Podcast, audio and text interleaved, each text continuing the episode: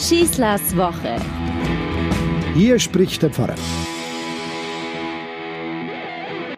Ist ja nicht so, als wenn Pfingsten schon schwer genug wäre. Wie soll ich jemandem erklären, was, wie, wo Heiliger Geist ist? Aber nach Pfingsten sage ich euch, geht's jetzt richtig los. Da kommt ein Fest und dann wird es erst schwer, das zu erklären, nämlich das Fest der heiligsten Dreifaltigkeit. Und das ist nicht nur schwer zu verstehen für euch, das ist schwer für uns, euch das zu erklären. Aber der liebe Gott hat immer Hilfe parat. Und so habe ich ein wunderbares Geschenk, eine wunderbare Hilfe bekommen, ein paar wunderbare Gedanken zu diesem Fest, die mir selbst nach Jahrzehnten der eigenen Verkündigung die Augen dafür geöffnet haben, wie man so ein sogenanntes theologisches Themenfest erklären und vielleicht verstehen kann. Jemand beschreibt, wie er an so einem wunderschönen Frühsommertag wie jetzt auf dem Balkon in der Sonne sitzt, einfach nur die Zeit genießen möchte. Die Sonne strahlt direkt vom Himmel herunter. Und er wendet sich der Sonne zu und will in die Sonne hineinschauen, aber er muss die Augen zukneifen. Er merkt's, so wie jeder von uns. Wir kennen das. Das geht nicht. Das ist unerträglich. Er setzt die Sonnenbrille auf, aber diese Sonne, dieser Himmelskörper da oben blendet unglaublich. Er strahlt maßlos. Und dann hat er sich gedacht, ist das nicht so mit dem Geheimnis Gottes, dass es unerträglich blendend ist? Ist das nicht der Grund dafür, dass wir in der Bibel immer wieder so Stellen finden, dass wir uns von Gott kein Bild machen sollen, dass wir nicht verdinglichen sollen, dass wir ihn nicht sozusagen zu einem Gegenstand der Welt herunterhandeln sollen? Gibt es nicht deswegen so viele Abstraktionen um Gott, die eigentlich nur auf der Suche nach ihm sind und letztlich nur dürftiges Gedankenkonstrukt bleiben müssen, weil Gott eben nicht fassbar ist. Aber er ist wie diese Sonne da oben. Der Gott der Offenbarung ist voller glühender Dynamik. Seine Strahlen durchbrechen die Grenzen von der Ewigkeit hin Nein in unsere Zeit, in unser Leben.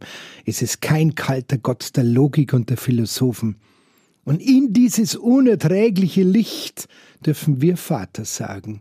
Nicht, weil wir das fordern, sondern weil er es gewünscht hat, weil er es uns anbietet. Mit geschlossenen Augen sitzt mein Gesprächspartner auf dem Balkon.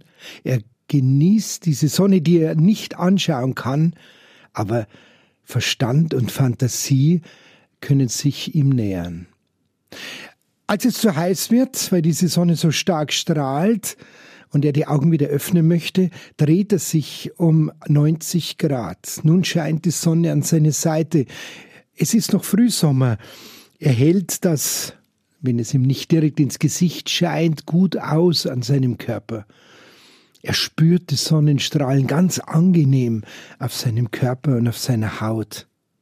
Auf einmal hat diese, dieser Himmelskörper mit seiner gewaltigen Kraft seine ganze vernichtende Glut verloren. Sie kommt sanft daher, ganz erträglich, sie verbrennt ihn nicht, sie streichelt ihn regelrecht.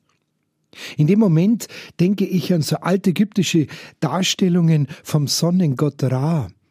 Die Sonnenstrahlen, die von ihm ausgehen, haben am Ende der Strahlen Hände, richtige Hände, Hände, die streicheln können, Hände, die liebkosen können.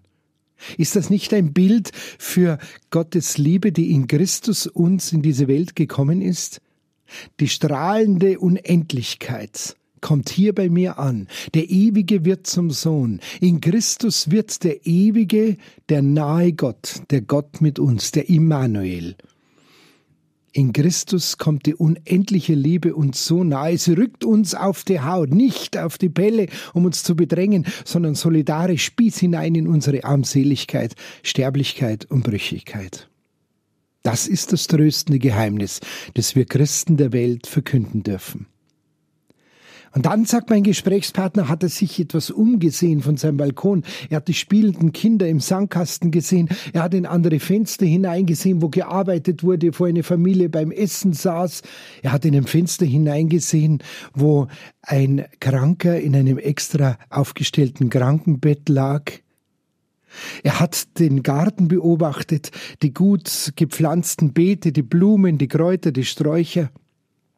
Und er hat sich gedacht, und das ist doch die Unendlichkeit dieses Heiligen Geistes. Ein einziges Geheimnis, das sich in dieser Welt verströmen will, das sich uns zuwendet, das in allem wirken will, so wie die Sonne als Energiequelle für die ganze Schöpfung wirkt. So wie die Sonne umgreift dieser Geist mit seiner ganzen Dynamik das ganze Universum, Evolution, Geschichte, Bewegung, selbst den Widerstand, der immer wieder aus unserer Freiheit rauskommt. Der Geist dringt in ihr ein, selbst in die Dunkelheit, selbst in das Leid, selbst in das völlig Widerwärtige, das oft von uns ausgeht. Die Waffen des Geistes haben alles umgriffen. Dunkelheit und Versagen, Fügung und Vorsehung, Begabung und Talent. Alles ist umströmt von diesem sanften Strahl eines glühenden Gestirns, so wie die Sonne, so der Geist Gottes. Seine Energie ist da überall und miteinander. So ist Vater, Sohn und Geist eins. Gott ein dreifaltig strömendes Geheimnis der Liebe.